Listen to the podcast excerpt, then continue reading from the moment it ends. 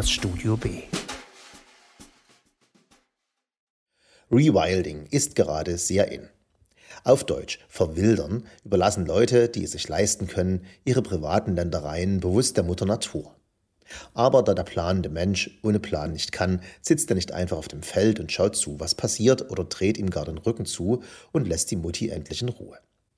Nein, er legt erstmal einen Teich an für die Fische und dann einen Zulauf für die Biber und stellt Bienenkästen drauf und schlägt einen Pfad zur Wildparzelle, denn die will er seinen Bankerfreunden zeigen und auf der Aussichtsplattform beim Grauburgunder über ökologische Marktwirtschaft schwätzen. Es konnte nicht lang dauern, bis die ersten den Begriff zur Metapher machten und nun rewilden wir, die wir uns das leisten können, also Leute, die noch Zeit haben, Bücher zu lesen und darüber zu schreiben, wir rewilden also unser Hirn. Okay, unsere Timeline, unsere To-Do-Apps und unsere gescherten Kalender. Denn auch wir, also ich, können nicht einfach in den letzten verbliebenen Zeitungskiosk im Viertel gehen und eine zufällig gewählte Super-Elo durcharbeiten, auf das wir inspiriert werden. Wir abonnieren stattdessen Blogs, die uns Google zum Thema Rewilding vorgibt und führen Notiz-Apps, in denen wir die Ergebnisse notieren und zur Verwertung vorhalten. Und doch, wenn wir Freunde haben und wie ich gerade im Rewilding-Mode sind, lassen wir uns auf einmal Bücher empfehlen und legen sie nicht nur auf dem Kindle ab, sondern lesen sie auch. Wirklich, fast sofort. Wild. So geschehen mit dem hier zu besprechenden Buch Entlang den Gräben von Navid Kermani, empfohlen vom Freund der Show und notorisch reisenden Mirko Glaser of the Blue Note Fame. Worum geht's? Navid Kermani bereiste im Jahr 2016 eine Gegend, die wir alle damals eher ignorierten, bis sich am 24.02.2022 auf einmal alles änderte. Ab da hießen diese uns bisher nur milde interessierten Länder jenseits der Oder auf einmal NATO-Ostflanke. Für weit über 100 Millionen Menschen blieben sie die Heimat. Diese Länder, vom Baltikum über Polen, die Ukraine, mit einem Abstecher nach Russland, durch Georgien bis zum Iran hinunter, hat der Autor bereist und berichtet uns in seinem Tagebuch. Navid Kamani, Jahrgang 67, ist für diesen Zustandsbericht des östlichen Europa prädestiniert, wuchs er zwar im tiefsten Westen der BRD auf, jedoch als Sohn von Eltern, die nur acht Jahre vorher aus dem Iran eingereist waren. Er hat Philosophie studiert und Orientalistik. Er hat als Reporter, Essayist, Schriftsteller gearbeitet. Wenn man sich jemanden für einen Reisebericht bauen könnte, Navid Kermani käme dabei heraus. Doch bekommen wir nicht nur einen Reisebericht, Kermani ist Journalist, kein Backpacker. Und somit liest er vor und während der Reise Bücher zu Thema und Gebiet. Doch bekommen wir nicht nur ein Reisetagebuch. Kermani ist Journalist, kein Backpacker und somit liest er vor und während der Reise Bücher zu Thema und Gebiet und tut damit denkbar nicht allwissend, sondern zitiert, empfiehlt und kurz rezensiert ein halbes Dutzend weiterführender Werke. Das wohl prägendste für den ersten Teil der Reise ist Bloodlands des US-amerikanischen Historiker Timothy Snyder führte uns dieser doch in dem 2014 erschienenen Sachbuch durch eben diese Gebiete, in denen Deutsche und natürlich auch Russen unter der Zivilbevölkerung gewütet haben, gemordet, vertrieben, verschleppt. So führt fast jeder Tag an eine neue Stelle des Grauens, ob in Polen, den baltischen Staaten, Belarus oder der Ukraine. Einfach weil in jedem Dorf und jeder Stadt ein Denkmal an die Zeit zwischen 39 und 45 erinnert.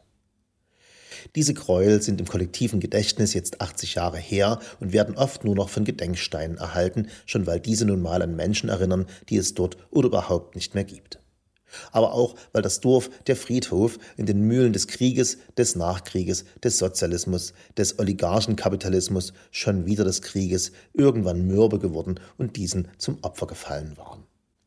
Also sucht und findet Kamani Überlebende, letzte Statthalter eines Dorfes, einer Religion, einer umgebrachten oder vertriebenen Gemeinde und spricht mit ihnen.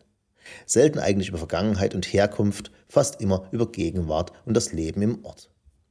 Da wären zum Beispiel die letzten Karäer, eine der ältesten jüdischen Kleinsekten, wie wir lernen, um 1100 aus Ägypten vertrieben, die es erstaunlicherweise in Litauen gibt, wie auf der Krim, und von denen ich noch nie etwas gehört habe und deren Entdeckung somit ein gelungener Beitrag zum persönlichen Rewilding-Projekt sind. Überhaupt, die Krim.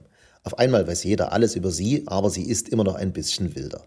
Sie ist der originale Melting Pot New York, ist ein Scheißdreck. Krim-Tataren, Griechen, Russen, Ukrainer, Polen, Litauer, Engländer, Deutsche. Alle verorten irgendetwas Ursprüngliches eben da und kämpften und kämpfen um die paar Quadratkilometer. Soweit klingt das alles wie ein Reisebericht für politisch Interessierte. Aber Kermani schafft hier mehr. Durch die intelligente Auswahl der Gesprächspartner, denen er die richtigen Fragen stellt, verbunden mit den Verweisen auf interessante und oft überraschende Stellen in der von ihm gelesenen Reiselektüre erhalten wir Erkenntnisgewinn. Bedingt natürlich auch durch so einige blinde Flecke, die man hierzulande östlich der Neiße hat. Das beginnt mit der Ignoranz, mit der wir im Westen gefühlt Europa mal soeben an der polnischen Außengrenze aufhören lassen und wenn wir ehrlich sind, manchmal schon eine Grenze eher. Dazu kommt die fatale Tendenz, uns fremdes Ansinnen irgendwie in das eigene Weltbild pressen zu müssen.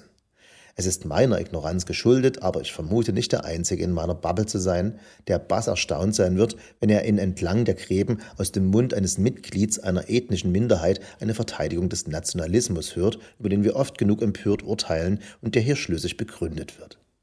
Sie geht zusammengefasst so.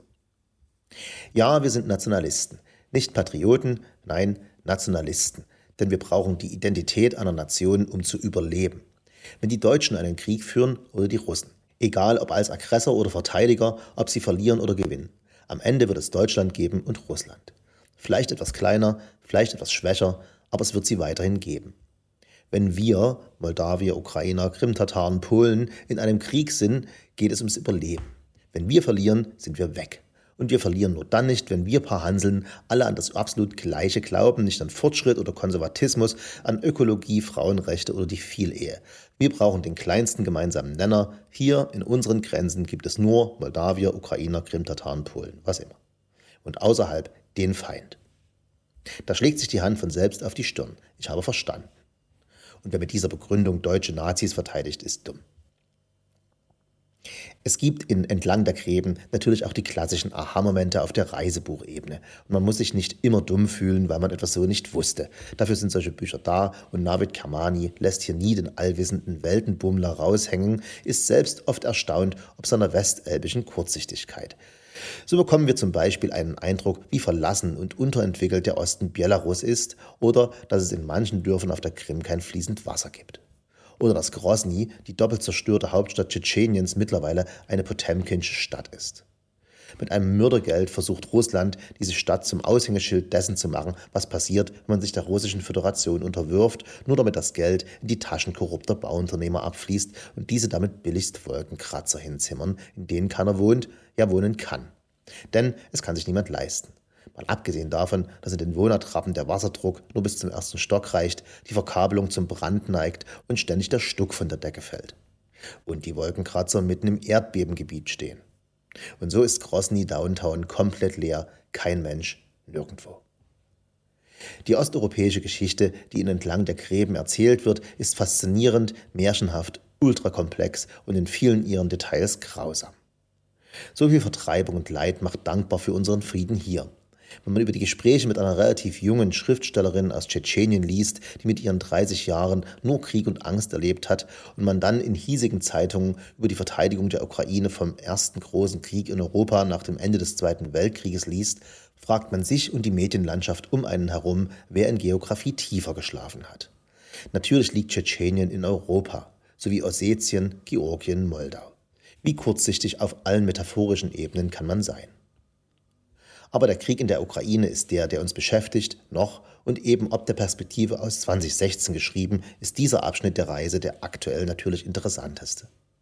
Navid Kermanis Buch gibt dabei den Einstieg, der, so spekuliere ich, auch ohne Krieg im Land mich hätte für dieses interessiert. Aber eben wegen des Krieges macht Thilo Jung ein Vier-Stunden-Interview mit Ukrainistik-Professor Roman Dubasevich und der von Kermani oft zitierte Autor von Bloodlands, Timothy Snyder, eine ganze Vorlesungsreihe über The Making of Modern Ukraine, die man komplett auf YouTube sehen kann. Und so bin ich angefixt, lese und schaue und es bildet sich bei mir langsam ein Bild heraus, wie wichtig das Gebiet der Ukraine historisch war, warum sie das auch heute ist, was Putin dort will. Es wird wahrnehmbar für mich, welch seltsames und natürlich nicht einfaches Verhältnis Russen und Ukrainer zueinander haben, schon immer. Kermani manchmal und Timothy Snyder sehr bestimmt legen hier den Schwerpunkt der Begründung auf die Kolonialisierung, die jedem Krieg in der Gegend schon immer zugrunde lag, und so logisch mir das nach der Lektüre vorkommt, so wenig war das auf meinem Schirm. Was wiederum die Medien oder deren Versagen, uns diesen Krieg zu erklären und unsere damit verschobenen Perzeptionen in den Fokus bringt. Man kommt ins Denken, mein Kopf ist gleich viel verwilderter und ganz warm und wenn es der deine sein soll oder du einfach endlich mal einen Blick über die Oder hinaus werfen willst, hat Navid Kermani mit Entlang den Gräben ein ganz hervorragendes Buch geschrieben.